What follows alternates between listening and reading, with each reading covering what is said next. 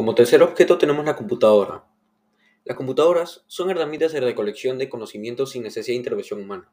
De esta forma, es más sencillo adquirir conocimiento de temas generales o incluso de gran importancia. Sin embargo, a veces algunos sitios web dan información falsa con el objetivo de manipular a las masas o simplemente propagar fake news.